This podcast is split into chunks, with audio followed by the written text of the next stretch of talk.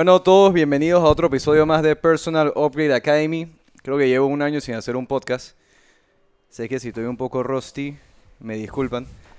Ey, eh, papi, la idea de esto es que, que salga raw, aunque obviamente se siente un poco incómodo porque tenemos micrófono y no sé qué, y hay una cámara acá. Yo creo que a la mitad de la conversación ya se va a sentir fluido.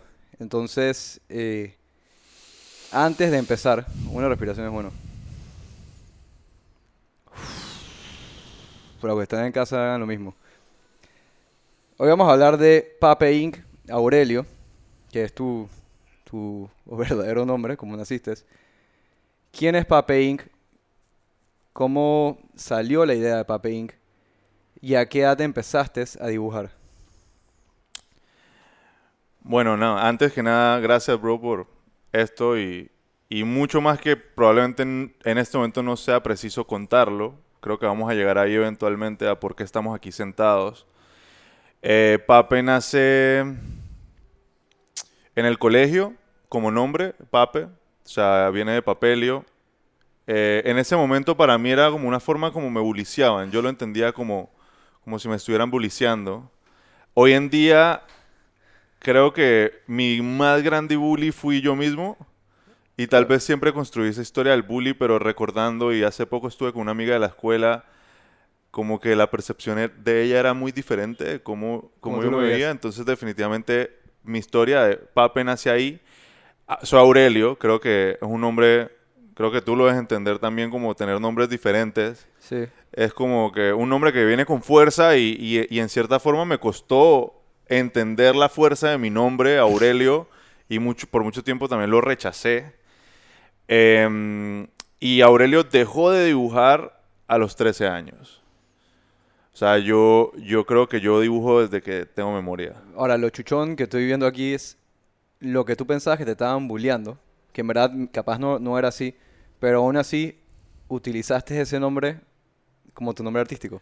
100%. O sea, cambiando la narrativa increíblemente. Ca- cambia completamente y cambia, o sea, cuando llega el momento en el que cambia, porque yo creo que al final, antes de empezar el podcast, estamos hablando que lo importante es contar uno la historia. Sí.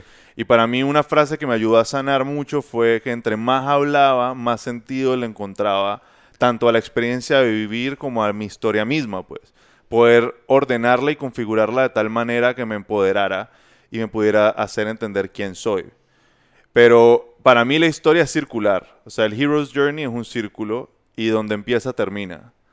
Entonces, para- para- pa- por así decirlo, vamos a llegar a lo que significa PAPE hoy en día, que es Positive Action, Positive Emotion. Ya. Pero para llegar ahí hay que recorrer todo el camino y al final de contar esta historia vamos a entender por qué se llega al Positive Action, Positive Emotion.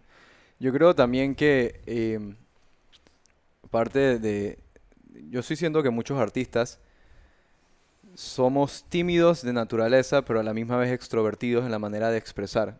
Y yo sí creo que, que es un trait del artista ser un poco tímido con, con estas vainas. Yo, lo- yo también lo experimenté de, de- de niño. Es callar tu voz por un rato. Hasta que llega un punto que vi, bro, yo no puedo callar más esto que tengo que expresarlo. Pero capaz si hubiéramos estado hablando siempre, no, no hubiera sido artista.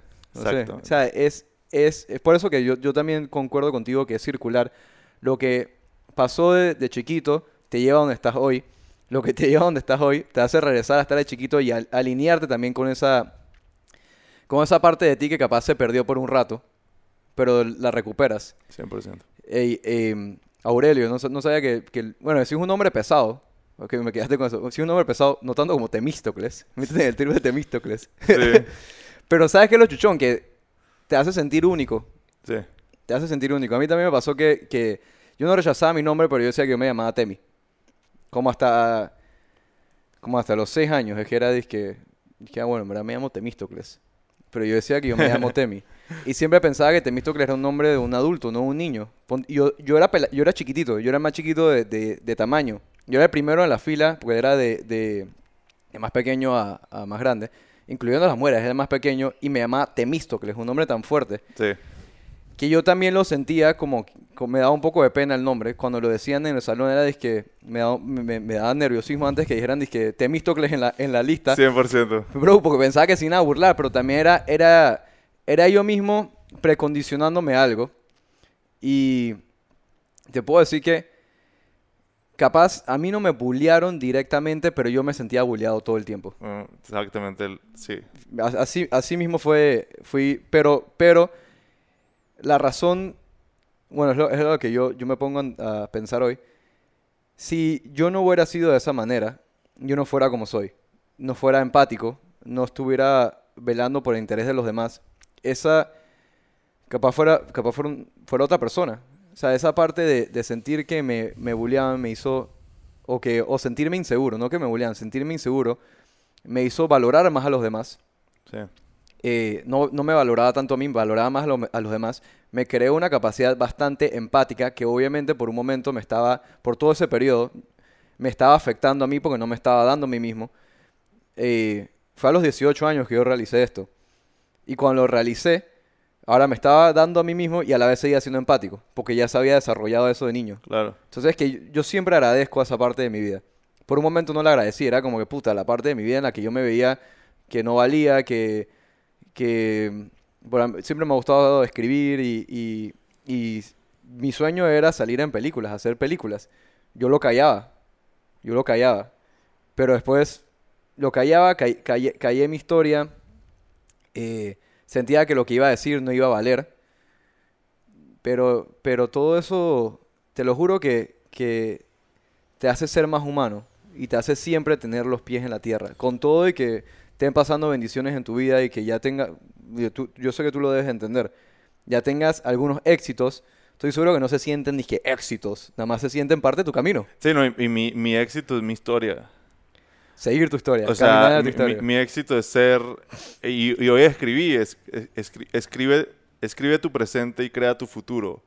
Porque, porque e- el- es un constante círculo que se repite. O sea, por ejemplo, y, y cuando uno entiende la historia de uno mismo y entiendes el recorrido que has pasado y todo lo que has aprendido en esos momentos donde aprendiste que la inseguridad era por tu confianza, por ser auténtico, por reflejarte en un mundo que te, te quiere exigir cómo ser basado en los juguetes que tienes, empecemos, o sea, Sí. o en el, el deporte que juegas, o, o en el carro que tienen tus papás, desde el principio nos quieren definir y quieren agarrar nuestra historia, encasillarnos en, un, Algo superficial. en algo superficial. Y cuando tu esencia es auténtica, inclusive desde tu nombre, que no se repite en ningún otro, Sí.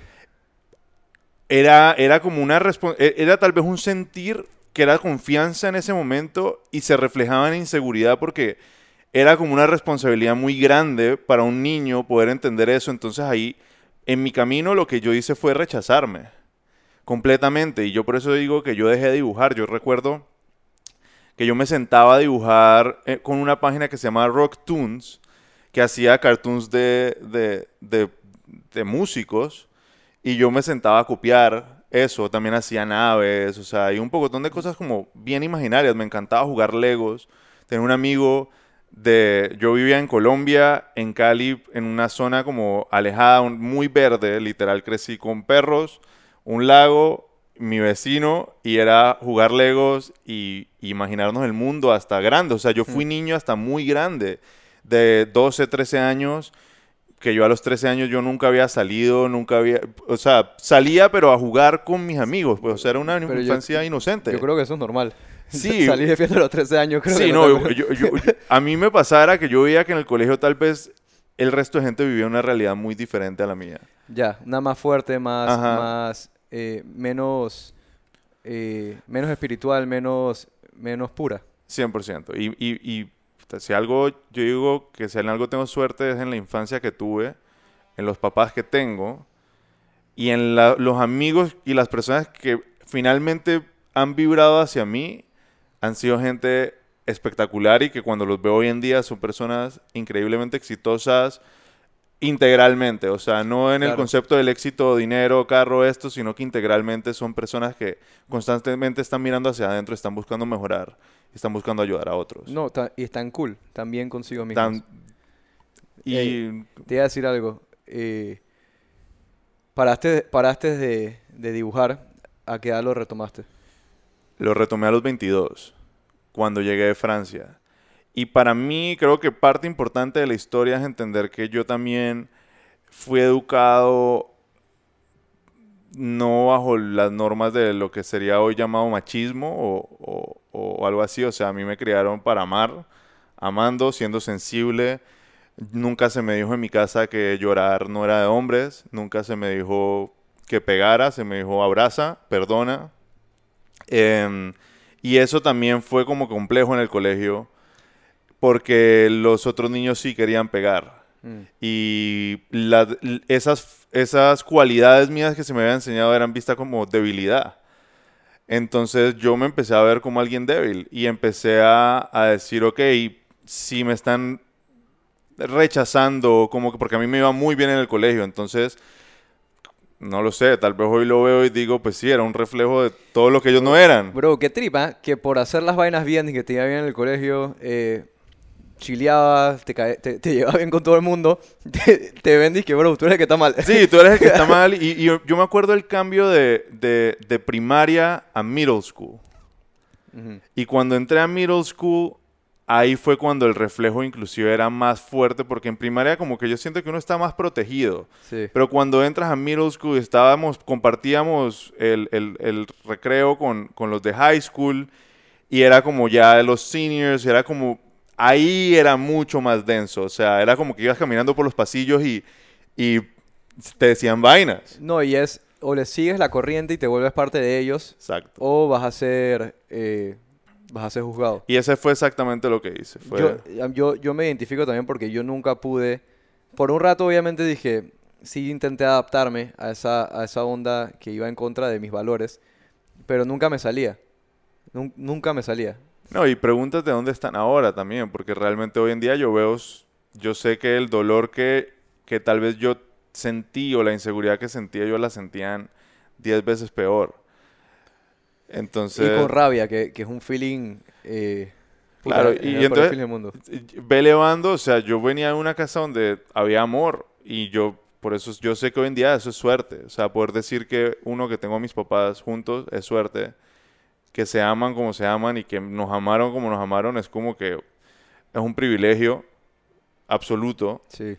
del cual estoy muy consciente, eh, pero sí creo que también ayuda a entender la historia desde una perspectiva y para, para poder acercarse a, estas, a estos hombres y poder sanar, porque al final yo no guardo ningún rencor y al final esto me hizo la persona que soy hoy en día. Sí, como dijiste, yo para adaptarme yo empecé a fracasar en la escuela, empecé a jugar fútbol porque eso era lo cool. Empecé a tratar de ver cómo encajaba con mujeres porque eh, la validación femenina también hacía como que te hacía subir en el rango de, Sí. de macho. Sí, sí. Eh, y yo crecí en una escuela, o sea, crecí con cash, o sea, mis papás tenían cash y cuando cumplo 18, ya para graduarme las cosas no estaban muy bien. Y cuando cumplí 18, mi papá me dijo, ya, o sea, perdimos todo. Y eso también te afecta a ti porque me imagino que dentro de tu- lo- los panas tuyos de la escuela hablaban de dinero y, y validaban también quiénes ellos eran por el dinero. 100%. Ahora, lo, lo increíble y lo, lo increíble y patético de todo esto es que todo es superficial, no tiene nada que ver con quién es uno mismo. 100%. Es una vaina tan sencilla que obviamente hoy en día podemos ver que yo tengo, tú tienes 20, No, yo ya tengo 30. Tú tienes 30, bueno, yo, yo con 26. Podemos ver y nos podemos reír porque, puta, es una vaina tan absurda. ¿Cómo validamos quiénes somos por, est- por estupideces? Sí, sí, sí. Eh, pero en ese entonces no se siente así. Sí, no, y, y yo creo que los que más sufrieron de eso fueron mis papás, porque ellos, la verdad que la quiebra, ellos la pudieron haber evitado. Ellos la pudieron haber evitado si hubieran decidido soltar la acción del club, haber vendido los carros, haberme sacado del colegio Ya, y haber como que tomado decisiones que eran muy superficiales claro. pero que ellos ya estaban metidos en ese mundo Sí. en donde tenías que tener la casa con el jardín, con esto y un pocotón de cosas que lo que nos regaló la quiebra y yo creo que eso, es- eso, eso ha sido lo que mejor nos ha pasado en la vida a todos como familia, porque inclusive a mí me permitió perderme. O sea, en el momento en el que mi papá me dice, ya no, no te puedo pagar una universidad en Colombia, eh, tu hermana está en Francia, porque ellos ya la- cuando estaban bien la habían podido mandar a Francia, mi hermana ya estaba estudiando allá, me dijeron, pues te tenemos para pagarte el curso, la visa y dos mil euros para que te vayas. Y mi papá me dijo, esto es lo último ¿Y, que tengo. ¿Y el curso de qué era? Era un curso de francés. Ah, ok. Era un curso de francés. Y yo me fui. Y pues, ¿qué pasó con esos dos mil euros? Me los bebí todos. Porque yo todavía no entendía en mi cabeza. Sí, sí. No entendía el valor del, del dinero. no- y, y para mí, yo lo corres- me correspondía. Porque a mi hermana sí se fue esto y lo otro. Era como que. Como que ahí no, ah, me fui y aún no entendía que la responsabilidad de mi vida era mía. Porque siempre había sido un niño de papi y mami. Sí, sentías que te lo merecías, que era- Claro. era, lo mínimo que te podían Claro, dar. lo mínimo que me podían dar era eso y, y bueno, ahí empieza uno como que a chocarse contra las paredes, a darte cuenta que el... a- en ese momento yo no sabía que yo no me sentía suficiente, no, me no sabía que era inseguro. Eh, y, y lo que como se manifestaba esa inseguridad era en falta de responsabilidad. Mm. O sea, como que yo no, yo no terminaba nada. Todo lo hacía a medias. Todo lo hacía a medias. Todo. Y, mm, y fue un proceso de cuatro años. O sea, cuatro años donde siempre era mi hermana, me mantenía, conseguía alguna novia y de repente me pagaba cosas, me pagaba un examen. O sea, siempre hubo gente que me ayudó y creo que no, no diría porque yo me aproveché de ellos, sino porque realmente me amaban, pues. Y veían potencial en mí, un potencial que yo no veía y yo negaba. Y siempre estuvieron ahí para ayudarme, pues. Pero nunca, para mí, como que a medida que van pasando los años y tú vas delegando, siempre la responsabilidad vas cargando como con un peso de culpa. Esa culpa iba creciendo y yo no me había dado cuenta. Sí, hasta que ya la sientes demasiado y no puedes hacer nada al respecto. Y, y yo casualmente yo regreso a vivir con mis papás porque yo no me hice responsable de mis papeles de la visa. ¿Y pero regresaste a Colombia o ya Regresé estás a Panamá. ya estás en Panamá? Ya estaban en Panamá. Y aquí en Panamá, ¿cuántos años tienes? Tenía 22 años. Y aquí la culpa la convertiste en arte. No, aquí fue la primera vez que cuando yo llegué me sentí, sentí que yo no tenía identidad. Sentí que yo había vivido en Francia, que venía de Colombia, que no tenía amigos, que... Porque en Panamá es un poco complejo conocer gente, es un poco complejo que la gente se abra a uno.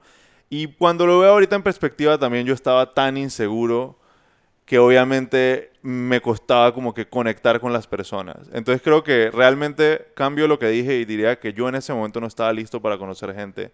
Y como que llegué acá creyendo que venía de Francia y que venía de, haber aprendido una cultura de esto y de lo otro, de patinar. Y afortunadamente patinaba. Afortunadamente llegué y a los tres días estaba en el Administration Building bajando lomas. Ahí, Ahí conociste a CJ. a- conocí a Y CJ, Duque a veces a. Duque también, a de, Angelo. con su camisa de Minions. No sé si- Sí, sí, sí, sí. O sea, ahí conocí todo ese grupo, pero yo siempre estaba de lejitos. Y me tomó casi tres años entrar en ese grupo, pues. Claro, claro. Y, y no te creas, también eh, no muchos panameños somos abiertos. Dije que viene alguien nuevo y de una vez lo invitas a tu casa. En verdad cami- también es un poquito gradual, poco a poco. Sí, sí. Em, bueno, ahí, ahí en ese, yo entré a estudiar arquitectura en la USMA. Y me acuerdo un momento donde yo tenía un teléfono que ni siquiera era smartphone. Y, y una, una, una, una niña, pues, que conocí, me, cuando saqué mi teléfono me dijo, ay, qué cute tu teléfono. Pero yo sabía que qué cute tu teléfono significaba como que... O bueno, no sé si realmente No, le parecía cute. Me le parecía cute porque era como vintage. no sé, Ajá, pero- no, qué sé yo, pero yo lo tomé como que, como que hablo tres idiomas, he vivido todo esto y, o sea, mi valor aquí se define por el teléfono que tengo. Ya. Y yo dije, no, o sea, ¿quién soy? ¿Qué me representa? Y empecé a hacer esas preguntas y intuitivamente empecé a dibujar. ¿Dónde te hacías estas preguntas? ¿Viviendo con tus papás? Con Viviendo con mis papás, viviendo con mis papás, me acuerdo que... O sea, me acuerdo que la pasaba mal. Estoy un poco guillado porque está sonando la música y no sé si va- se va a escuchar. Pero... ¿Ustedes la están escuchando? No, no, no, no, creo que se escuche. Bueno, cualquier cosa para la próxima lo vamos Ahora, a... la cámara se va a apagar como en 5 minutos, así que me paro y lo prendo de vuelta. Ofe, y yo lo ap- apago allá. ¿Qué música está- sonando? No tengo ni idea, pero la estoy escuchando.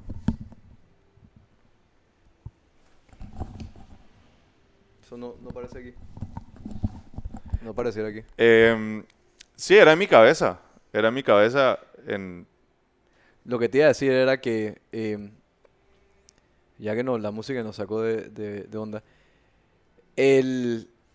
la intui- in- intuición propia de empezar a buscar tu propia identidad y ver qué es lo que querías hacer, qué es lo que te llenaba, más que nada. Con ese llamado, dije, hey, bro, empieza a hacer para lo que te trajimos al mundo. Em, ¿Cómo pudiste encontrarla con tanta bulla? Porque a veces es difícil para los jóvenes viviendo con sus papás, porque cada ser humano tiene sus propios problemas. Y yo estoy seguro que muchos adultos nunca encontraron esa voz que tienen adentro y tenían sus problemas y se lo cargan en la casa. Entonces, para el joven que está ahí adentro y, y está encontrando su voz, pero al, mismo tiempo ver los problemas alrededor y como están conviviendo en la misma casa, se mezcla todo ese problema. ¿Cómo tú hiciste para poder escucharla? Sí, seguro. Creo que nunca habría podido llegar a esta respuesta como la llegué ahorita. Y, parte de eso fue haber compartido con mi amiga en los últimos días, que ella tiene una his- historia increíble, pero ella salió algo como de, de que muchas decisiones se tomaron por mí. O sea, yo no decidí irme a estudiar a Francia. Yo no decidí regresar a Panamá. Yo no decidí nada de eso. Y yo creo que lo- la primera cosa que yo decidí hacer por cuenta propia fue patinar. No, creo no, estoy seguro. La Sí. primera cosa que yo decidí hacer por cuenta propia fue patinar. Sí. O sea, ni siquiera jugar fútbol y, y- Sí, sí, y- o, o tocar guitarra. A mí me encanta tocar. Bueno, tocar guitarra sí.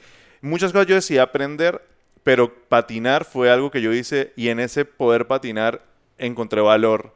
Encontré enfrentar miedo. Yo le tenía, yo le tenía miedo a las alturas. O- aún le tengo un poco de miedo, pero la verdad Pero lo tirar, enfrento.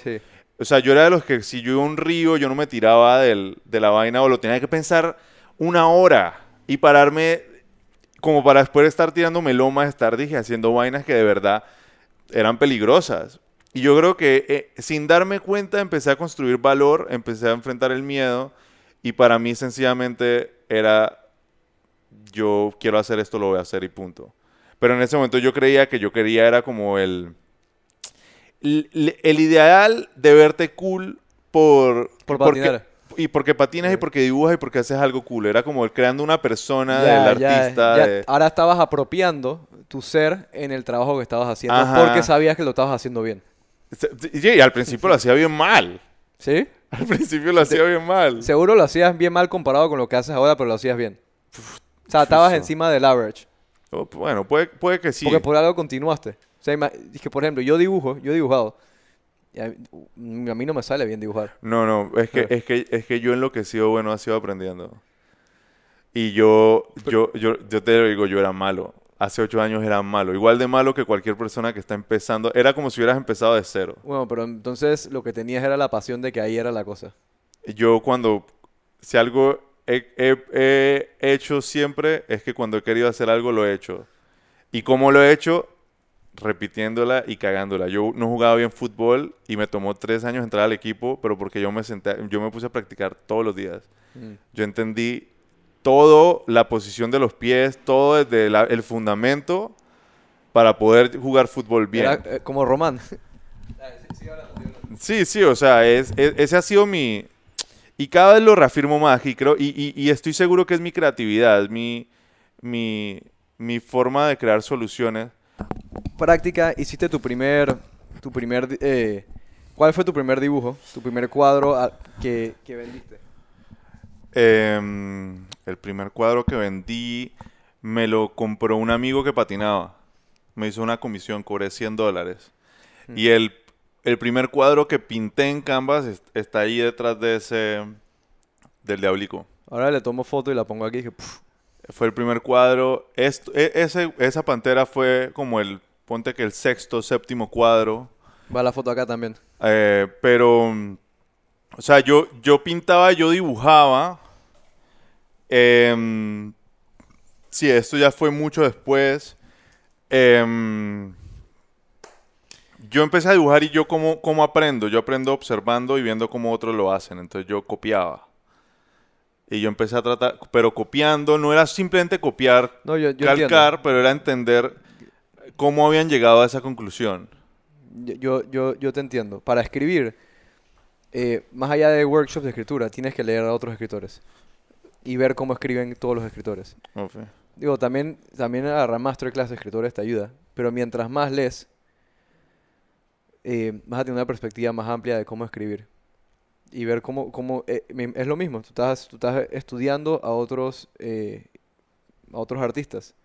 Y no es una copia, porque ellos también se inspiraron de otras personas. Sí, y, y- y- y al final, por ejemplo, en, esa- en esos momentos donde yo estaba definiendo, sin darme cuenta estaba definiendo mi identidad porque entonces la pregunta que tú te haces primero es, ¿cómo hago arte? Entonces, ¿cómo aprendo a dibujar? ¿Cómo aprendo a pintar? Entonces, la, la primera pregunta que me hice fue el cómo. Después es, ¿pero quién soy en el arte? Ya. Y entonces empiezas a entender que pues tú no puedes copiar solamente porque te empiezas como a sentir que te niegas a ti mismo y te empiezas a hacer la pregunta, pero ¿qué quiero decir? Ahora, y este camino pasa fluido. O sea, para los que están escuchando, no es que dije, te guiaste y de la nada paraste. Esto es fluido, estas ideas No, van eh, esto ya es la síntesis de, de ocho años. Claro, y, pero fluido, ¿no? O sea, es fluido, pero obviamente aún seguimos la historia en donde yo, yo- tengan claro que yo, yo aún no me he dado cuenta que pensaba que no era suficiente y aún mi, mi, fal- mi falta asumir responsabilidad porque yo culpaba al mundo entero por, por no tener las oportunidades que otros tenían o por no haber tenido esto o que no estudié o que... Y, yo, y ahí como que en cierta forma el, el, el yo decir, yo voy a vivir del arte, yo voy a ser artista, era mi decisión. Era mi decisión y yo, y yo empecé a buscar el camino y yo dije, yo no voy a ir a la universidad que me digan cómo hacerlo. Yo empecé a buscar en internet, a ver videos, a empezar a ver cómo otros artistas lo hacían y empecé a, a, a responder las preguntas. Entonces yo veía y yo hacía y me acuerdo que yo, yo empezaba a escribir como que cuáles son mis metas, en cierta forma decía como que qué quiero aprender a hacer, quiero aprender a dibujar personajes, quiero aprender a dibujar anatomía y empezaba como que a practicar, observar, hacerlo, hacerlo, hacerlo. Y también a, a ver cómo, para mí la pregunta más importante era cómo vivo de esto. O sea, no era solo cómo aprender a hacerlo, era cómo lo monetizo. Porque, o sea, si yo quiero vivir de esto, no es solo que lo tengo que hacer, tengo que venderlo. Entonces ahí me empecé a ver, a, a- empezaba como a escuchar podcasts de negocios y, y de cómo mercadearte, cómo crear tu propia marca. Y, y fue cuando abrí Instagram y empecé a compartir las cosas en Instagram, a entender cómo, cómo, compartir el- el- eso. Y yo creo que ahí en ese momento, un momento clave es cuando me chotea Insano y para una exhibición en conjunto con otros ar- artistas que estaban empezando, pues que estaban como en el mismo camino que yo. Entonces, eso fue una exhibición que se hizo en Mojitos y Mojitos. Estaba Carola, estaba Sa- Stephanie Sanz, estaba Tex, estaba Insano, eh, eh, Roa, eh, éramos como seis. Y para mí eso- eso fue una confirmación, fue una validación porque realmente fue alguien que vio algo en mí y decidió que yo podía ser parte de este grupo. Sí, pues. Y alguien como, como insano. Ajá.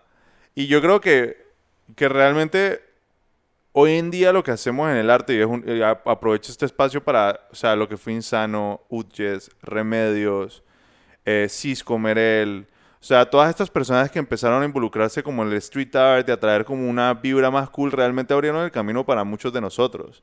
O sea, nosotros somos, yo diría que la segunda ola Mm. de esa generación que está como mucho más ligada al street art, al skateboarding, algo como más cool y sale un poco de la onda tradicional de los mismos cuadros panameños que todo el mundo tiene en la casa, pues. O sea, que te aseguro que tú vas a la casa de- y todos sabemos de qué cuadros están hablando, pues. O sea, todos son este mismo grupo y sin demeritar, pues, o sea, No, no, no. no, to- no. todo el mundo con lo suyo, pero realmente para mí en, en nuestra escena fue como que ver a Insano a Utios a Remedios era, era una vaina increíble, pues. Sí, e- es una nueva ola y también es otro estilo de arte dentro de Panamá. Es otro estilo de arte. Sí, de- definitivamente. No, y, y yo sí creo que hay que promover estos artes de murales. No sé si has visto el mural que hay, que hay de Sesh por, Sí, sí, por Multiplaza. por Multiplaza, que está brutal. Hay otro también, no sé cómo se llama esa calle, pero pasas vía Brasil metiéndote como papaitilla y hay una pared llena de murales que Sí, también se yo tengo uno. Ey, estaría, estaría brutal que Panamá esté decorado de arte. Sí, no, y ahí, por ejemplo, está Eva. Eva está en esa misión con Canvas Urbano y, y realmente somos, todos venimos y, y, y yo creo que llegó un momento donde todos empezamos a evolucionar y yo veo pasando como muchas sincronías porque cada quien se empezó a especializar en diferentes cosas, a crecer Y hoy en día entendemos más cómo funciona el mundo en cuanto a negocios, en cuanto a cómo pitch una, ide- una idea, Sí. cómo sustentar tu trabajo, pero para llegar ahí, o sea, se empieza porque te chotea insano, que ya en ese momento él llevaba 7, 8 años en su carrera, o sea, estaba en la posición donde yo estoy ahorita, ¿sí me entiendes? Él en ese momento, yo acabo de llegar al momento en el que Insano me choteó y dije, él ya en este momento ya tiene 15 años de carrera. Pero en ese momento él tenía 8 y, y honestamente estaba bien cool porque el man lo que estaba buscando era como... Él como- vive en Panamá. él vive en Panamá. Y yo creo que es algo que tal vez no se- nunca se le ha reconocido mucho, pero pues también eventualmente llegará su momento. Y yo creo que también cada quien tiene que hacerse responsable de reconocerse sus, de contar su historia, pues. Yo aprovecho y en, en marco eso, eso importante porque sí me parece muy cool que él haya reconocido en mi trabajo eso, pero igual era mi decisión poner mi arte, era mi decisión que me No, encontraran. y ¿sí ya había llegado hasta ese punto. Exactamente. Que, llegue alguien ahí. Y pa- pa- paréntesis bonito, ese, él, él se dio a esa exhibición, Monique, que es hoy mi futura esposa. ¿La conociste ahí? No, eh, no la conocí, pero ella estaba ahí. Mm, Y poco tiempo después de eso la conocí. qué trip. Y ella estaba ahí desde el principio y, y marca, marca algo muy importante porque ese, ese fue el día que cuando yo tenía que exponer ahí en, en Mojitos, tenía que... Ah, no, yo decidí mi nombre artístico cuando abrí mi Instagram.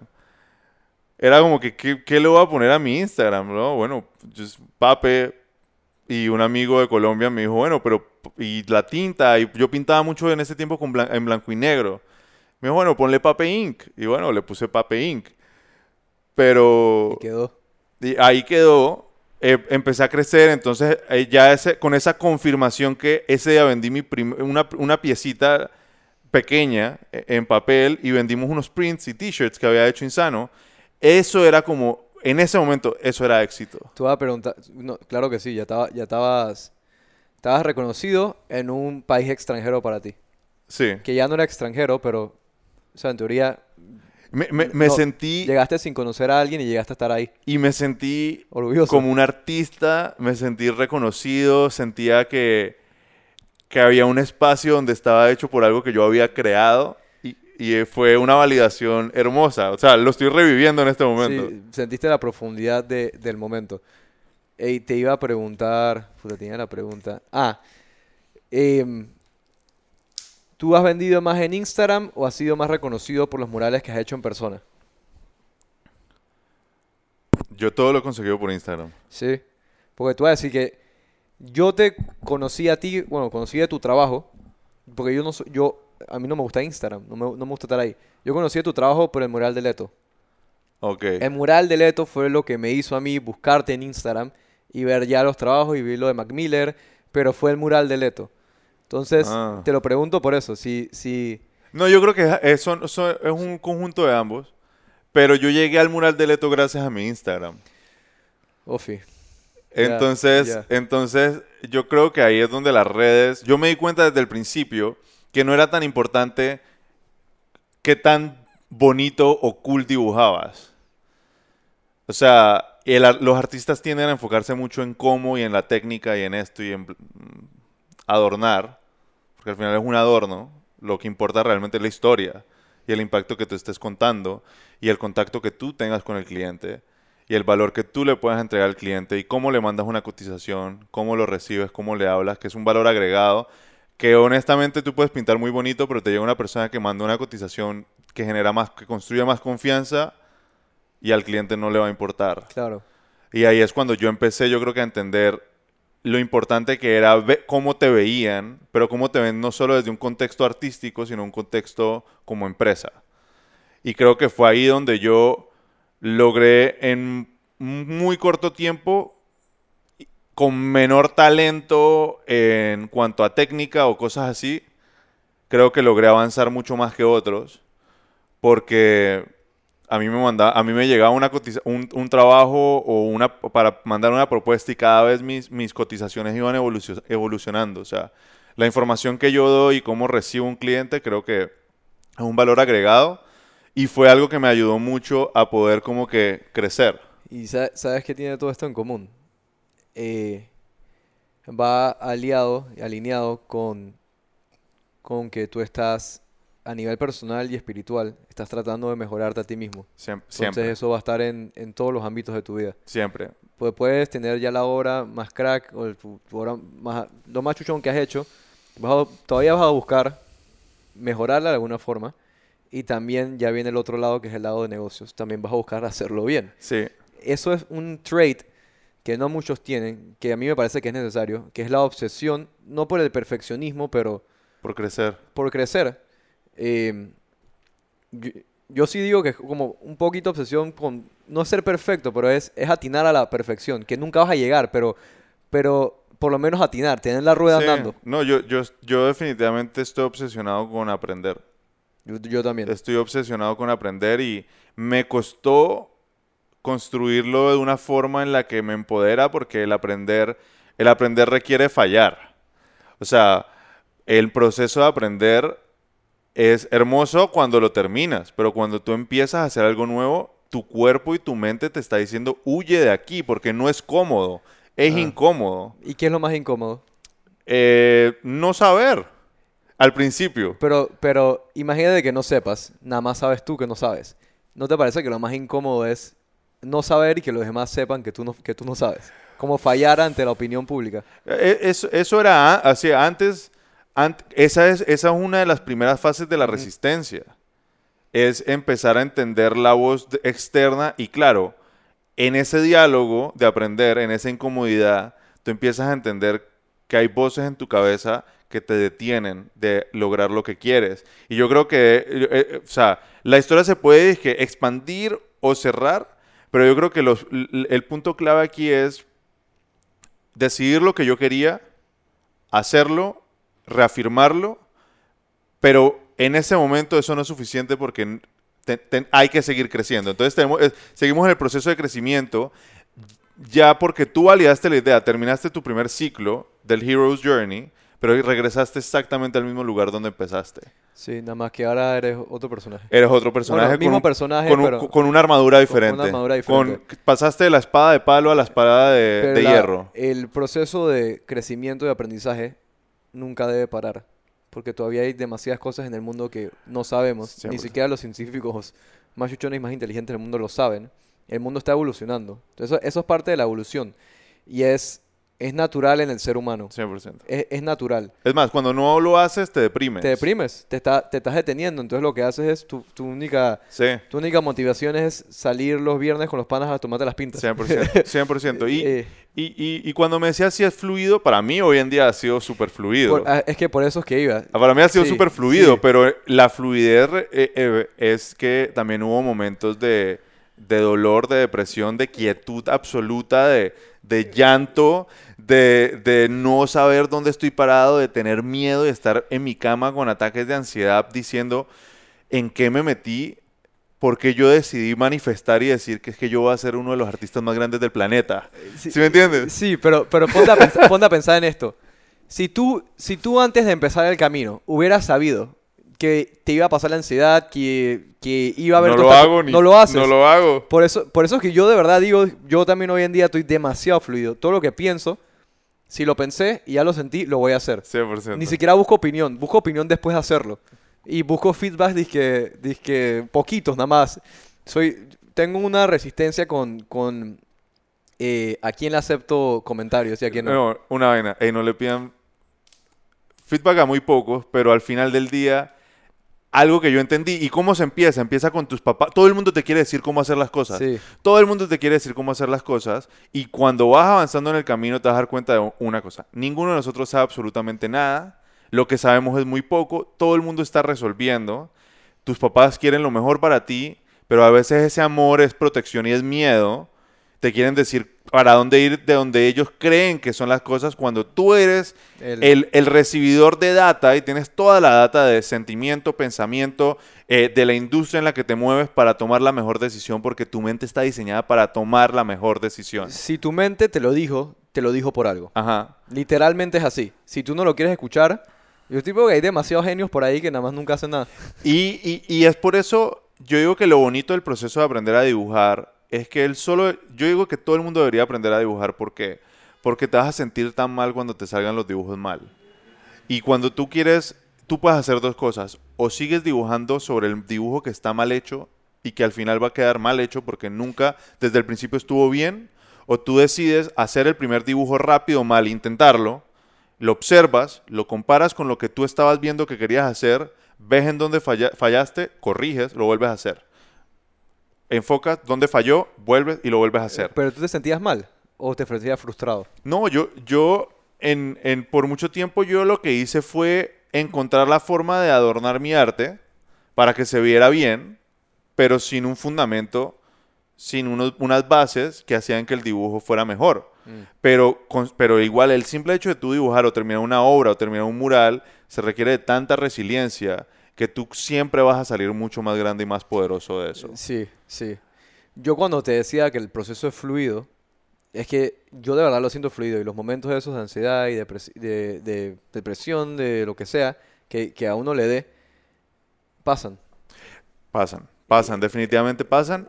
Y, Eh, y después ya Se fueron, se fueron haciendo más cortos se hace más corto. se fueron haciendo más cortos y yo me acuerdo que al principio uno de los factores que me hizo a mí como querer crecer mucho, yo empiezo mi relación con Monique y desde el principio que yo empiezo a salir con ella, yo, yo la amaba. O sea, yo realmente siempre he sido una persona que ha querido amar, siempre quise amar profundamente. Y cuando yo hablé de Monique sobre el amor, era la misma visión de amor que yo tenía. Y, y en el momento en que empezamos nuestra relación, empieza a pasar el tiempo y Monique empieza a ser un espejo de ella consigue su trabajo en Copa como ingeniera y siempre creyendo en mí, porque siempre vio esto que está al frente, pero ella sabía que en ese momento yo no estaba haciendo lo que tenía que hacer para, para llegar hasta para llegar hasta allá. Y este es el tipo de feedback donde cuando una persona realmente te ama, te va a decir la verdad en la cara. Y Monique lo que me dijo fue, me encantas, veo una vida contigo, pero si tú no haces nada, No, no, sácate el dedo. no, no vamos a estar. Y yo en ese momento me dije a mí mismo, dije, yo no quiero contar la historia del perdedor o el que la perdió por no moverse, por no trabajar. Y eso a mí me hizo ¿Y qué te impedía a ti a moverte? yo mismo. Pereza, falta de compromiso, no tener un... Y, es- y eso, un- pero no tenías ese drive de... de- Bu- bueno, o sea- El drive que tienes ahora, en esos tiempos no Claro, lo tenías. claro, para mí el drive en ese momento era, era no perder a Monique, porque para mí eso era súper importante. Entonces, el, el- el- el amor que yo tenía y lo que ella y yo teníamos, yo lo valoraba tanto que para mí era una razón más para hacerlo. Y eso me inspiró muchísimo, me inspiró a, a- a moverme, a decir cómo, cómo logro hacer yo esto. Y a medida que pasaban los años, Monique siempre me... Porque obviamente yo soy muy creativo y muy... Yo puedo soñar y sacar, escupirte un millón de ideas en un segundo y Monique siempre me decía, ¿y cuál está hecha? ¿Cuál está hecha? Entonces era como un espejo que siempre me ponía del otro lado racionalidad, estructura, orden, disciplina, constancia. Pies en la tierra. Monique me enseñó, Monique me enseñó, me, me llevó al gimnasio por primera vez. Y ahí fue cuando yo conocí el CrossFit y empecé a ir a entrenar todos los días a las 5 de la mañana. Me acuerdo que con, probablemente con el cuadro del búho de tu friend fue con el que yo pude pagar los primeros cuatro meses de Power Club. y yo cuando dije, yo esta plata yo no la voy a perder. Y fui todos los días. ¿Qué pasó cuando fui por eh, 120 días todos los días al gimnasio a las 5 de la mañana? Ya lo había convertido en parte de mí. Y una disciplina. Y ya yo no lo quería dejar. Y el gimnasio me enseñó, o sea, ahí fue donde yo empecé a salirme un poco del arte y empezar a entender que mi mente se ponía tantos bloqueos y que a través de hacer ejercicio tú llegas a CrossFit y te dicen, tienes tanto tiempo para hacer esto. O tienes esto y lo tienes que hacer en cualquier tiempo posible, pero es una meta clara que te va a poner resistencia, que te va a costar trabajo y es tu decisión mental si terminas o no terminas. Y esa estructura se te queda, que creaste en el gimnasio, se te queda ya por el resto de tu vida. 100%. Nada más que lo alineas a otra etapa. 100%. Yo me metí durísimo al gym a los 18 años. Me metí en mi mente, dije, yo pesaba 140. Voy a subir 20 libras en 6 meses. Ey, su- subí 25 libras. Llegué, llegué a Panamá y mis panas, no, no estoy- ya, ya no, ya no voy al gym. Em, porque ahora mi prioridad cambió a otra. Pero la disciplina de despertarme en la mañana, comer bien em, y tener una meta clara donde quiero estar en 6 meses, me la creó el gimnasio. Sí, 100%. Y ahora lo, lo aplico en todos los aspectos de mi vida, pero esa disciplina vino de ahí. 100%. Y a mí eso, o sea, por eso digo que para mí, ya este es como el segundo capítulo de la historia, o bueno, no, ya, ya es como el quinto, ponle. Pero en este momento cuando yo empiezo a tener una razón más ajena a mí, que no era solo lo que yo quiero, sino era por alguien más también, que al final era por mí mismo, pero eso me enseña a tener, a tener más compromiso y a reafirmar ese compromiso con otros hábitos. Ya. Y, a- y yo empiezo a crecer, pero ¿qué pasó? Regresemos al Aurelio del colegio que se rechazó. Él no había ido para ningún lado. Ya. Y Aurelio, el que había empezado a agarrar confianza, el que estaba creciendo, de la nada yo empecé a tener estas dos voces en conflicto en mi cabeza. Y era el, el Aurelio el que me decía, eh, tú no eres bueno, tú no eres esto. Era el, el self-doubt iba creciendo a medida que las, las oportunidades iban creciendo, yo iba dudando inclusive mucho más de mí. Llega más Con todo y que yo estaba creciendo, yo dudaba mucho más de mí y tenía mucho miedo al éxito, mucho miedo a fallar, mucho miedo a hacer y a expresarme. Y entraba en crisis, en crisis fuertes, o sea, crisis de no poder hacer nada por un mes. Eh, ¿Y qué fue lo que más te ayudó durante ese tiempo? chuzo, mi familia y Monique, yo diría que... Y, mi, y, y también mi, mi ímpetu y el Aurelio que, que está aquí parado al frente nunca, nunca, nunca se rindió. O sea, yo siempre estuve adentro diciendo yo voy a salir, yo voy a salir, yo voy a salir. Y el momento de quiebre, porque no, tampoco, no, no creo que los otros detalles de la historia como que ya se vuelve como muy repetitivo el mismo ciclo, pero el momento de cambio es cuando yo, yo siempre había querido ir a Pictoplasma, eh, que era como una academia en, Estados, en, en. Berlín de creación de personajes de storytelling. La primera vez que iba a ir era en México, y fue el terremoto de México, no pude ir. Y bueno, esta vez apliqué, entré y, y me fui para Berlín. Y cuando llego ahí a ese momento, me sentí completamente inseguro de nuevo porque estaba rodeado de gente súper exitosa. Claro. Eh, estaban mis profesores, o sea, Nathan Jurevicius, que, o sea, Bueno, y la, y la artista que, nos, que me enseñaste también, la ilustradora esta, que Eh, tiene sus libros. No, claro, esa ya era mi otra profesora. Y después está James Jarvis, que si estos dos son grandes que eran los profesores, James Jarvis era como el... Este man está al nivel de Cos. O sea, este man ex- exhibe en los mismos lugares de Cos. O sea, y tenía 15 minutos con él sentado. Y me sentí como un pupú. Entonces, cuando salí de ahí, y- ojo, no, un detalle que no se me puede escapar. El momento en el que yo empiezo a tener esas dos voces y yo voy donde Jacob ah, pidiendo ayuda. Yo me di cuenta, Pa- Panamá Despierta o, Panamá- Academia, o Academia Panamá ahora. Academia de Panamá, si Panamá despierta, y yo en ese momento yo me di cuenta que yo tenía un problema, que era un problema de, de self-awareness. Em, Dale, sí. Era, era un problema de self-awareness que actually no, es que me enredé, tengo que empezar del principio. Yo empecé a seguir a Gary Vaynerchuk. A Gary B. Gary V, friend. La cultura del, del, ¿cómo era? Jab, jab, jab, right hook. Y hay, en una de sus charlas el man decía, The only thing that will stop you from making it happen is the lack of self-awareness. Mm. Y yo dije, what the fuck is Ah, self-awareness? eso es lo que te iba a decir. y empecé a buscar qué era self, what is self-awareness, qué pasó. Me empezaron a salir pocos de podcasts de crecimiento personal, de hábitos, de sentimientos y empecé como a, a escuchar sobre esta forma de escribir tu mente que yo nunca la había escuchado antes y hacía resonaba demasiado conmigo. y aquí empieza tu camino espiritual. Aquí empieza mi camino de, de no proyectar hacia afuera solamente, sino empezar a observar un poco, pero era muy complejo entender. Yo no, yo no podía entender, yo no entendía, yo no lo podía poner en palabras exactamente qué estaba pasando adentro mío. Sí, bueno, nunca lo, no lo habías experimentado. Exacto. Y es ahí donde yo le escribo a Jacob. Jacob me dice, vamos por un café. Me siento con él a tomar un café, le cuento toda la historia de lo que venía. Y Jacob me devuelve una pregunta, me dice, yo te puedo ayudar, definitivamente te puedo ayudar. Pero antes que nada quiero que me respondas y me digas tú por qué necesitas tanto. Todo tú me dices, tú necesitas es- este carro, necesitas este curso, necesitas esta computadora, necesitas, tú necesitas todo eso. Y solo con esa pregunta, en mi mente dijo, brum, en un segundo, y yo le respondí, ok, no necesito, lo quiero. Mm. Y me dijo, bueno, son dos cosas muy diferentes.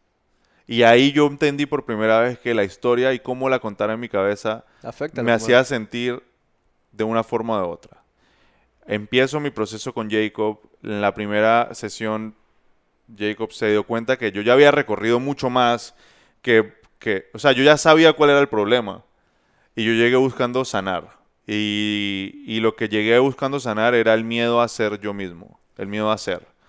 Eso es un proceso que empieza, un proceso de yo mirar, observar por dos años hasta el 2019, donde llegamos entonces allá a Pictoplasma, y yo poder tener como la capacidad de, de... Ahí había empezado a meditar, llevaba un mes meditando, y ya tenía la capacidad de reconocer por qué actuaba de una forma, cuando algo era emocional, cuando era completamente racional y cómo empezaba yo a alinear las dos cosas. O sea, alineaba, yo alineaba pensamiento, palabra y sentimiento, pero al final estoy alineando pensamiento y sentimiento. Y cuando fui a Berlín, sentí todas estas cosas, sentí inseguridad, salí diciendo yo soy el peor artista del mundo. Regreso aquí a este espacio y la pregunta que me hice fue, ¿y tú por qué permites sentarte? Que en 15 minutos con una persona que no tiene nada que ver contigo, logra, tiraste 8 años de trabajo a la basura. Eso es lo que yo mismo me pregunté. Y yo dije, ok, aquí estoy en el ciclo de, yo estoy creando ansiedad e inseguridad porque yo estoy actuando y creando desde el, este rechazo, esta negatividad. Entonces lo único que produzco es sentir más de esto porque lo estoy haciendo mal desde el principio. Dije yo paro todo. No voy a recibir un cliente, no voy a hacer ningún mural y yo voy a entender qué está pasando. Me senté en esta silla por un mes a meditar.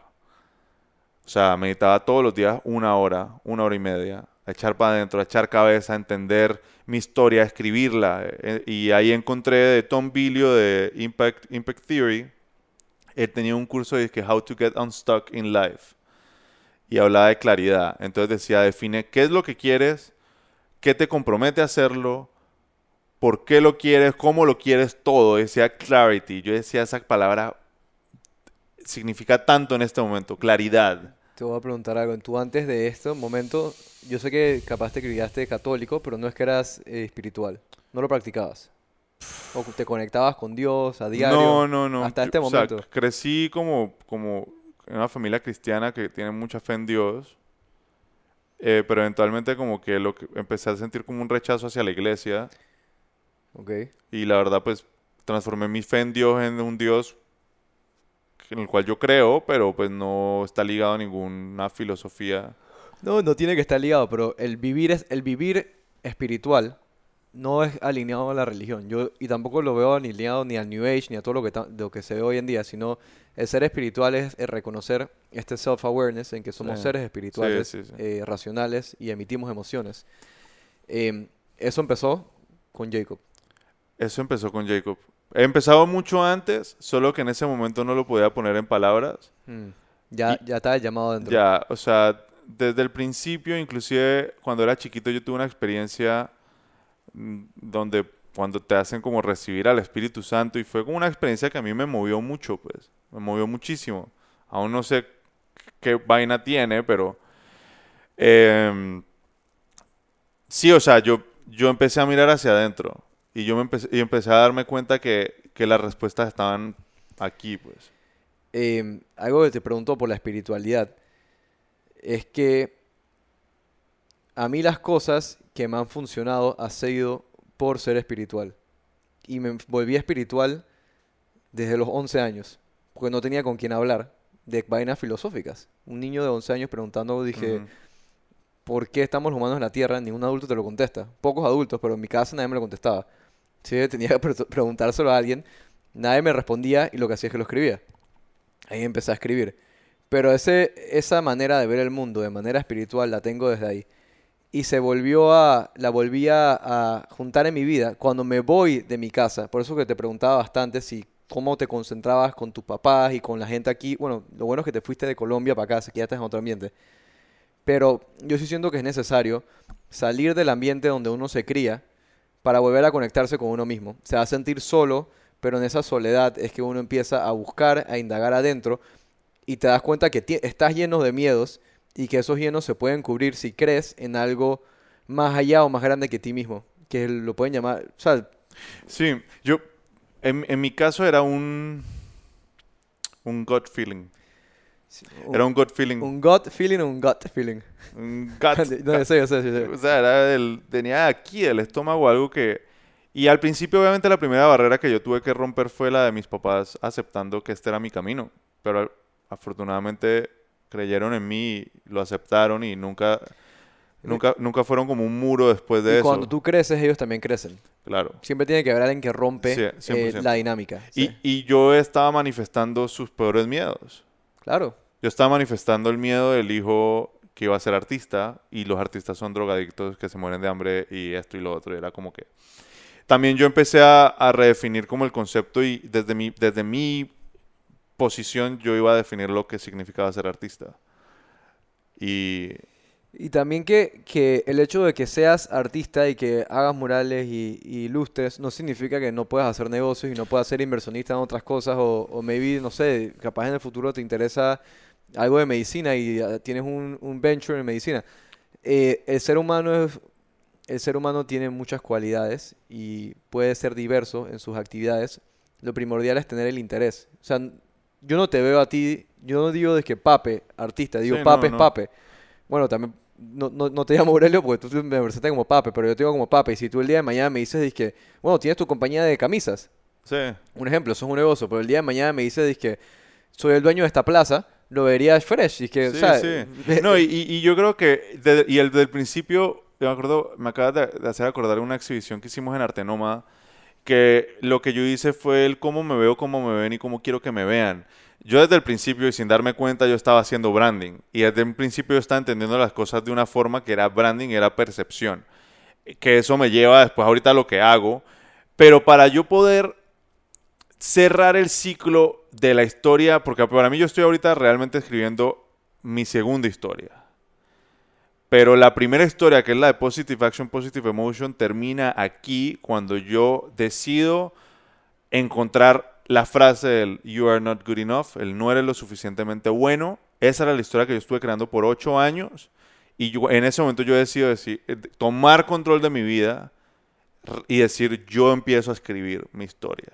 Ya. Yo empiezo a escribir mi historia, cae el 2020, empiezo a escribir mi historia, encuentro a mi personaje Phoebe, lo empiezo a crear, eh, yo me puse el reto de crear un peluche gigante, nunca había cosido en mi vida, aprendí a coser con una máquina, aprendí a hacer patronaje, un pocotón de cosas, pero en ese momento yo ya estaba construyendo desde la confianza. O sea, yo empecé a construir desde la confianza. Y entre ese proceso, o sea, cae la pandemia, fueron dos semanas de ansiedad absoluta porque era como que yo iba a ir a exhibir a Berlín, estaba preparándome para esa exhibición, estaba muchos planes y la pandemia llega y te dice que ya. Y el miedo que yo sentí, afortunadamente ya había creado Phoebe, que era where the fear is your task, o sea, cuando yo siento miedo me acerco a él, lo, lo afronto y crezco porque sé que no me voy a morir. Sé que, sé que no hay un monstruo realmente y que si yo huyo de ese monstruo, lo único que era toda esa culpa y esa falta de responsabilidad que había tenido el resto de mi vida por no hacer lo que yo quería, era un monstruo gigante que era lo que me perseguía. Yo en mi estudio, yo me senté en esas meditaciones a destruir las expectativas de mis papás, las expectativas de Monique, las expectativas de cualquier persona, porque habían un millón de personajes adentro mío que eran mis sombras. Y yo entré en mi cabeza a destruir absolutamente todo, agarrar todos esos cimientos y ponerlos de base y construir una historia completamente nueva, que es la que estoy construyendo ahorita, que ya llevo un año, y es así como llego a Positive Action, Positive Emotion. Y es básicamente mi misión es poder inspirar a millones de personas a encontrar su voz interna, alinear sus pensamientos, sus palabras, sus sentimientos y poder manifestar y diseñar la vida que quieren. Ya- Mientras tú lo haces al mismo tiempo. mientras yo lo hago al mismo tiempo, ense- el camino. enseñando a través del ejemplo, entendiendo que todos somos personajes en esta misma historia, en este círculo, así como yo empiezo como Pape y termino como Pape, en el camino cada uno de nosotros representa un personaje Pape, por aprender, por enseñar. también. por aprender, por enseñar. Y- Está, está cool. y, y, es en lo que estoy hoy en día, pues. Es una, es un, ha sido un camino de vida hermoso y creo que el 2020 me permitió ir inclusive más hacia adentro. vamos a, no sé cuánto tiempo llevamos para que no sea tan, tan largo el episodio. Vamos a empezar a concluir hablando un poco del proyecto que estamos haciendo de El Camino al Éxito.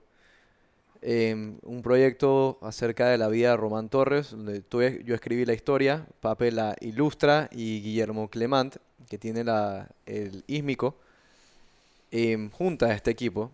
Y bueno, obviamente Román nos contó su historia, o sea que eh, Román está metido en, la ecuación. Vamos a hablar de, de, esto que no es algo que está hecho, es algo que muestra un reto.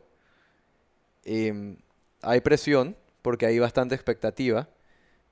No, no hemos tenido apoyo monetario que nos esté impulsando, que hagan esto, hagan esto, que al mismo tiempo es bueno y es malo.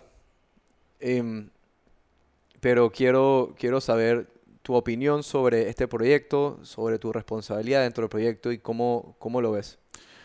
Bueno, antes que nada representa el confianza en mí mismo, asumir la responsabilidad de ilustrar un libro entero es como algo que nunca he hecho. Y estoy claro que lo, lo puedo hacer, que lo puedo hacer súper bien. Pero también el hecho de poder dejar de hacer las cosas solo. Creo que antes por inseguridad evitaba como que juntarme con gente.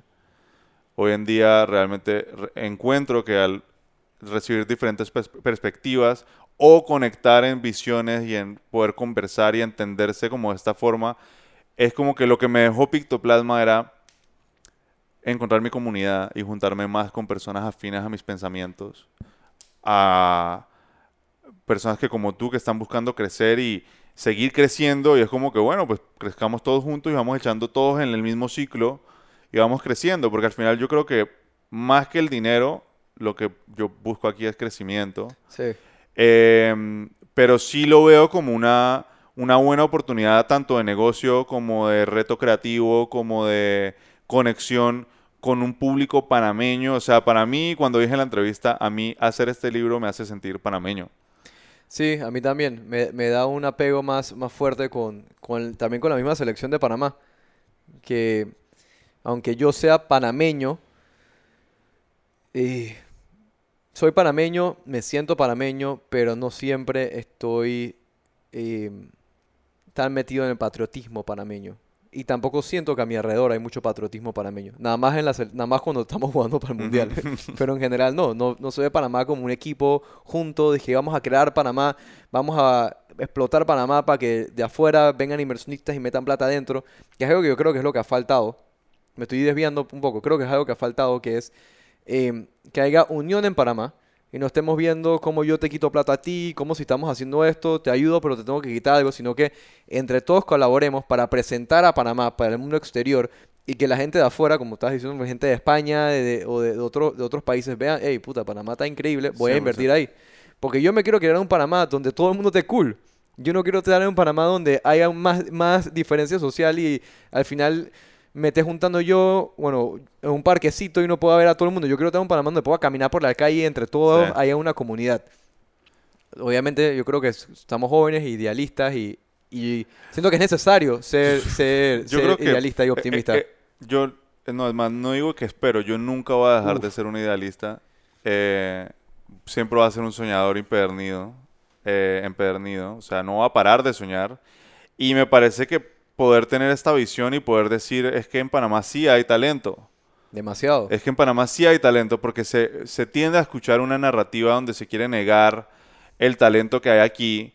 Y cuando yo, por ejemplo, yo llego con una perspectiva externa y cuando llego a Panamá lo primero que me encuentro es una riqueza musical tan, tan extensa y después empiezo a encontrar como todas estas visiones únicas que Panamá tiene un contexto cultural, histórico único que me permitió a mí encontrarme, por ejemplo. Y yo por eso siempre digo que yo soy, como artista, yo nazco en Panamá.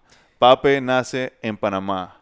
Y aquí hay muchísimos artistas que... Imagínate que el Ministerio de Cultura agarrara a todos los artistas panameños e hiciera una... y se llevara a todo el mundo a Berlín a exhibir las obras en Berlín. O sea, yo sí creo que podemos tener exposure, producir en Panamá, vender afuera y la plata de afuera viene para adentro y consumimos adentro la plata. O sea, es economía. Sí, pero sí creo que ahí es importante que los artistas dejen de delegar su éxito a factores tanto gubernamentales como a una galería, como a quien sea. Y yo creo que... De- delegar es... eh, O sea, delegar... depender. sí, o O- sea, porque siempre está el, el- Es que no se apoya, es que no Ah, sé esto, no, lo otro. No, no, no, pero... Eh, eh, pero, pero es como que... Para mí es una invitación, inclusive el libro lo deja muy claro. La historia de Román lo deja muy claro. En cómo tú, tú construyes tu camino al éxito y 100% que haya más apoyo en, en, en Panamá, 100%, pero primero, artistas, apoyen, apoyémonos nosotros. Pero tiene que haber un líder. Que es como, por ejemplo, Insano shoteó a todo el mundo. Tiene 100%. que haber esa persona que junta a todos. Eh, y si uno lo está sintiendo, es porque es tu trabajo en el momento. Claro, y, y- y para mí, yo por eso, honestamente, mi propósito y lo que quiero hacer con Pape Inc. es poder enseñarle a los artistas esas herramientas de negocios, esas herramientas de empoderamiento personal, para que ellos puedan asumir control de su historia, que puedan entender su historia.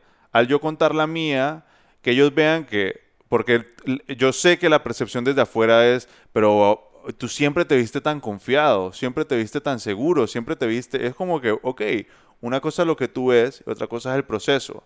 Y cuando tú analizas el proceso de las personas y cómo crecen, vas a poder encontrar los factores claves para poder tú hacer exactamente lo mismo.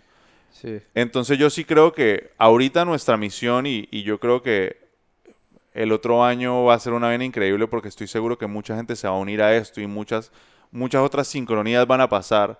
Pero para mí e- esto es un hecho que se hace, se está haciendo, que va a salir y que va a marcar un hito en Panamá.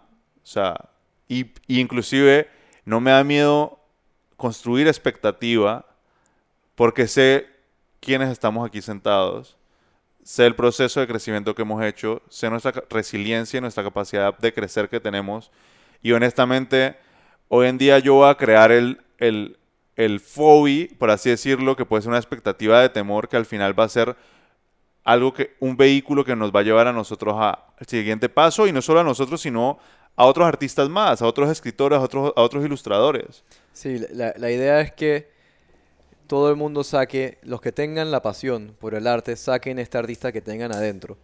Y, y que lo vean de esta manera. Nadie es tu competencia, sino tus colaboradores. Porque si uno crece, literalmente te está beneficiando a ti, porque la persona que creció capaz ahora tiene contactos en otros lados que después eventualmente te los pueda pasar a Sí. ti. O sea, eso es lo que uno tiene que ver, que es colaboración. Y así es como triunfaron las tribus. Eh, tú necesitas tener tu familia, eh, tu grupo de gente, y somos todos panameños. Es un país pequeño, em, lo cual puede crear unión. Em, yo estoy 100% a favor de eso y también pienso que es una responsabilidad el, la, el don que te da la vida de dibujar o de escribir o de ser creativo, que ser creativo es un don, no lo tiene todo el mundo. Y yo me he dado cuenta que yo pensaba antes que todo el mundo tiene la capacidad de ser creativo. Y estoy todavía, estoy todavía seguro de eso, que todo el mundo tiene la capacidad de ser creativo. Todo, tiene todo el mundo tiene una historia que contar. Pero hay porcentajes o niveles de esa creatividad. Y para mí la creatividad es un don. Y el que tiene el don de la creatividad es porque va a crear lo que todavía no exista. Y tiene una responsabilidad usarlo y no rechazarlo. Eh, porque también te estás rechazando a ti mismo. El que es creativo se está, y no lo está ejerciendo es porque está rechazando un llamado interno.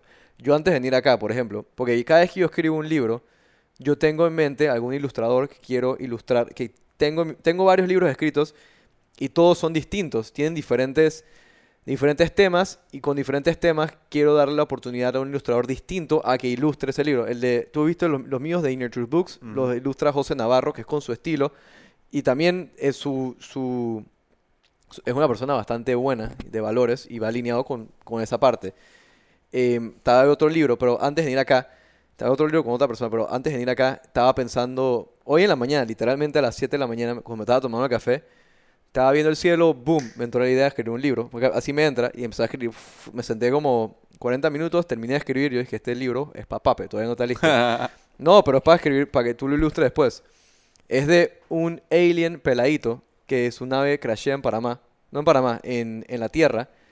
Y el man no entiende lo que está viendo alrededor. No entiende cómo la Tierra, que él conocía la Tierra como el lugar más bonito del mundo, está lleno de pollution y los animales se están atacando entre ellos. Y peor aún, los humanos se están atacando entre ellos. Entonces escribe y es que, ¿cómo ellos no saben que así no es como se hacen las vainas? Opi. Entonces dije, va caminando alrededor del mundo y cada vez ve va- vainas bizarras y que gente borracha en el piso. Man, que no entiendo, de que ellos pueden estar respirando oxígeno y estar elevados.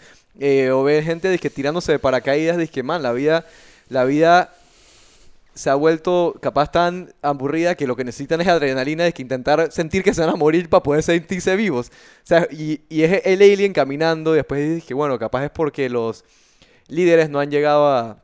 Estoy contando la historia entera, pero capaz porque los líderes no han hecho su trabajo bien. Entonces el alien dice, voy a intentar ser presidente. Entonces que va y se va con presidentes de diferentes países y va entendiendo la ideología. Y los man dije, no entiendo, de que ellos no entienden que greed es lo que mata a la gente. O dice que van a, a donde los comunistas dije, eh, dice que esto no es comunismo y ellos se están robando la plata del pueblo. Sí, Eh, sí. o sea, entonces va, es una historia de un alien viendo el- la Tierra y dándose cuenta de que el, el ser humano no vive como debe vivir y que la misma Tierra se está matando. Sí. Y después lo, lo, lo curioso es de que veo un póster de Elon Musk queriendo llegar al espacio. Dije, yo no quiero que estos madres vayan al espacio, no quiero que vengan a mi casa. Ya cagaron la Tierra, no quiero que lleguen acá en mi, mi casa. Pero bueno, es, es un concepto que me empezó antes ir para acá. Y, y en mi cabeza, cuando yo escribo, yo me imagino lo que estoy escribiendo y me lo imagino con el tipo de ilustración. Y me lo imagino, bueno, aquí no tienes ninguno de esos estilos. Me lo imaginé con el estilo que, que como el, el que tienes de Barro Pizza, como el que Sí, pusiste sí, en sí. tu... Tú, tú sabes, tú tienes un alien también, sí, sí. pero... No, y yo sinceramente sí creo que la humanidad está sanando. Creo que el, el hecho que estemos aquí sentados teniendo esta conversación y que la estemos poniendo en, en- en un espacio que tiene acceso para el mundo entero, tiene mucho poder. Eh, la experiencia que tuve en Venado hace poco y las conversaciones que se están teniendo hoy en día es, este- es, est- es esta misión de sanar al mundo, de unir, de conectar, porque definitivamente hay que dejar el miedo atrás, hay que dejar el miedo atrás y el miedo es lo que nos hace competir de una forma no sana. Y por ejemplo yo tengo personas que son mis honorables adversarios, o sea, persa- personas que yo los pongo como mi adversario, pero porque me enfoco, me reflejan lo que, no- lo que quiero tener, no lo que no tengo, lo que quiero tener y en donde quiero crecer. Y por eso mis mentores para mí son Joe Rogan, Seth Godin, o sea, muchas, desde mi papá hasta personas como tú, Guillermo, o sea, mucha gente que yo pongo al, al lado mío porque yo compito es para crecer, pero asimismo entrego con generosidad todo mi conocimiento. Y, creo que eso es parte del crecimiento y a cualquier artista que esté empezando, pues obviamente la inseguridad va a ser parte de su día a día. No tengan miedo a, a escucharse a, y a seguir adelante porque después, como decía, el proceso es fluido y eventualmente haciendo el- hábito y el ejercicio se va a encontrar esta calma. eh, porque no es ni siquiera estar feliz todo el tiempo, o o- es estar, eh, ¿sí me entiendes? Bien, Es seguir caminando. Eh, eh, yo creo que la clave es no parar y seguir caminando, porque no vas a estar feliz todo el tiempo. Como, como- es seguir caminando, seguir en los ups and downs. Y esto es un cliché, pero, pero es la realidad. Cabrean, pero la mayoría de los clichés son verdad. Sí. Y yo creo que le hemos empezado a decir clichés, o se, o, o se le empezó a decir clichés porque había como cierta inseguridad en decirlo, pero Sí. hoy en día es que honestamente es la realidad, es la- punto. es la, es la realidad. Eh, la rueda de la vida eh, se ha expresado ya, los secretos de- de- de- de- del ser humano, de, cómo vivir con felicidad, ya se ha expuesto bastante 100%. en, en películas, en, en libros. Capaz le hemos perdido, que es la otra parte, la podemos ver, la vemos, pero le hemos perdido la profundidad, el feeling y, el, y la integración de, de- de lo que conlleva entender eso.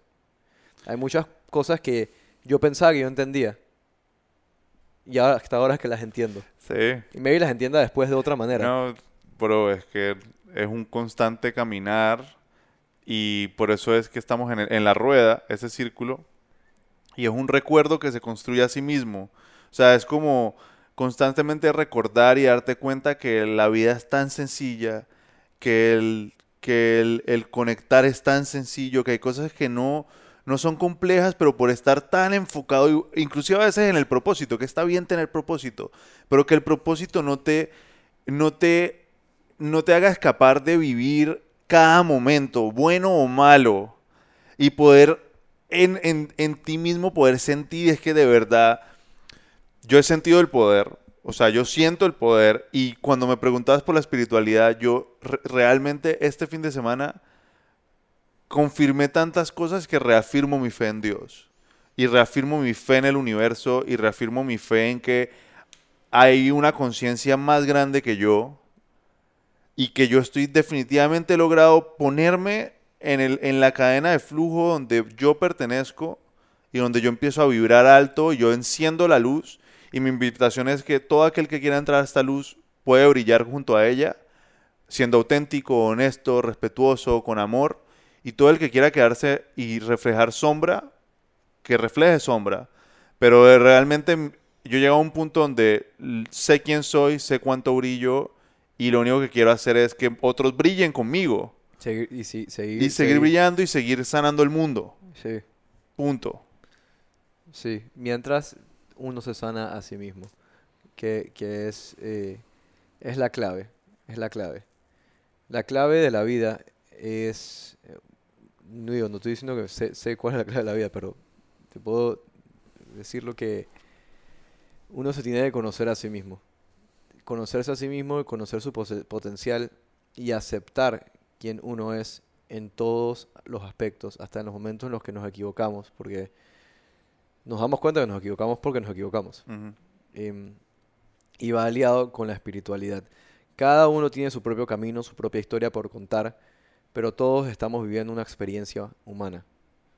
Y, y el camino de uno, o sea, tu trabajo no es, no es ayudar a que los demás eh, hagan 100% el suyo sin, sin, sin enfocarse en uno mismo, pero mientras tú estás trabajando en ti, naturalmente va a pasar eso, que ya 100%. estás inspirando a los demás. Porque cuando estás trabajando en ti vas a estar haciendo cosas que te llenen. Y lo que te llena está llenando a los demás. Li- 100%. literal, es, no, es que no es un esfuerzo. La No. palabra que yo más puedo describir con esto es que se vuelve el camino fluido, donde vas aprendiendo y te vas guiando por lo que, por lo que te interesa hacer. Capaz un día de la nada te provocó, dizque, dije, chucha, hoy me quiero tirar de paracaídas. Y te vas a tirar de paracaídas, no sé, no, no estás guiado, es que no, tengo que planear, no sé qué.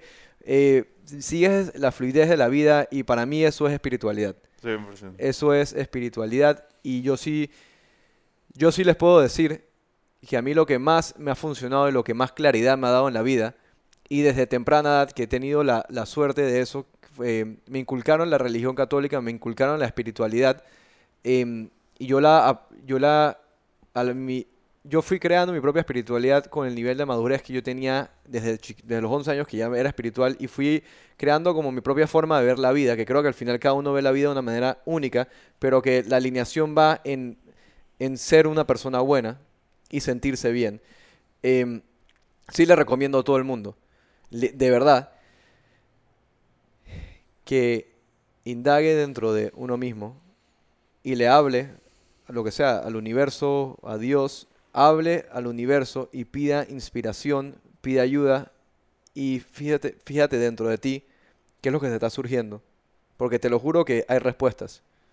Y al final, obviamente, todas esas respuestas estaban dentro de nosotros. 100%. Que, que, que, Siempre. que, lo- siempre están todas... Y, y- y adentro, y es tan bonito como inclusive te van llegando en conversaciones, en, en, en sentarte y abrirte a contar la historia y que alguien más te cuente su historia y te vas dando cuenta que tienes más en común con la gente y que cuando los escuchas, algo resuena en ti que te dice, Sí, era yo, y se los digo, el momento más difícil, de, no más difícil, más doloroso de mi vida fue en este asiento cuando yo decidí aceptar que todo el dolor y todo lo complejo y todo lo difícil, todo ese autoflagelo que yo me generaba y todo, yo me estaba lastimando a mí mismo y que toda esa responsabilidad era mía y poder tener que, y aceptar eso fue aceptar un dolor donde cuando yo lo, lo comprimí, lo hice mío y me hizo crecer, pero las respuestas están definitivamente adentro y cuando uno ya escucha adentro, es tan bonito ver cómo el, el universo te está diciendo exactamente hacia dónde ir. También personificaste muchos de tus dolores, que es una manera bastante terapéutica Sí, de entenderlos y verlos.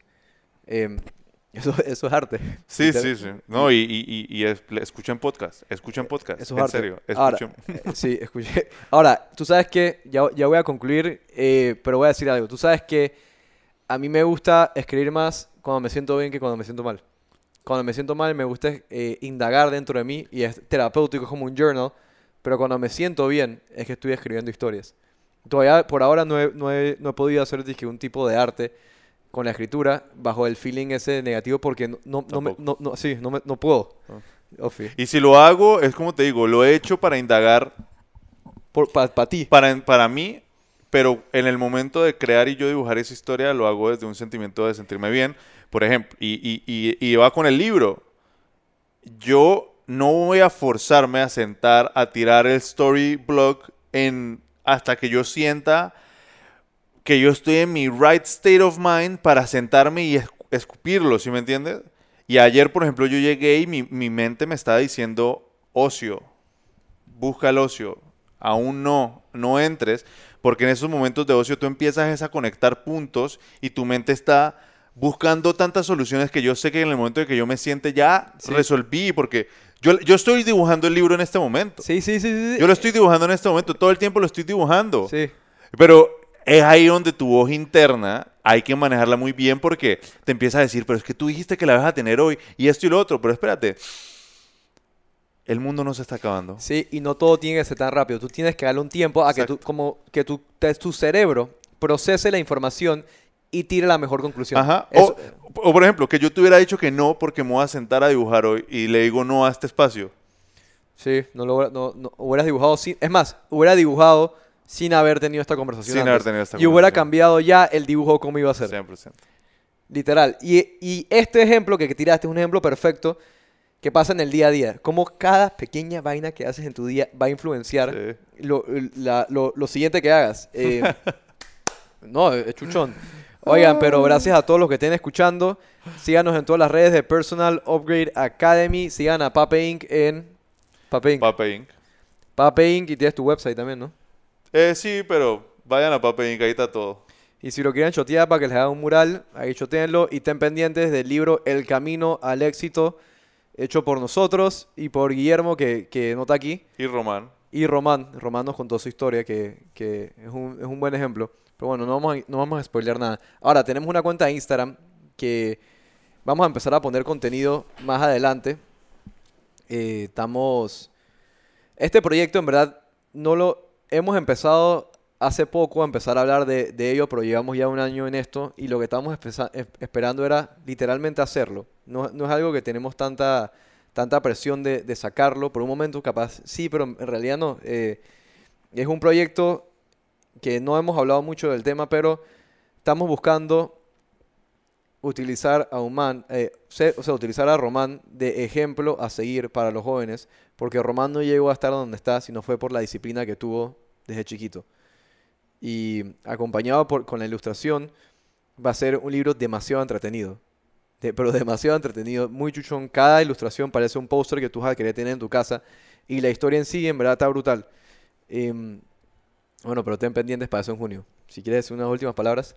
Nada, estoy alineado con Temi y sí, chotean.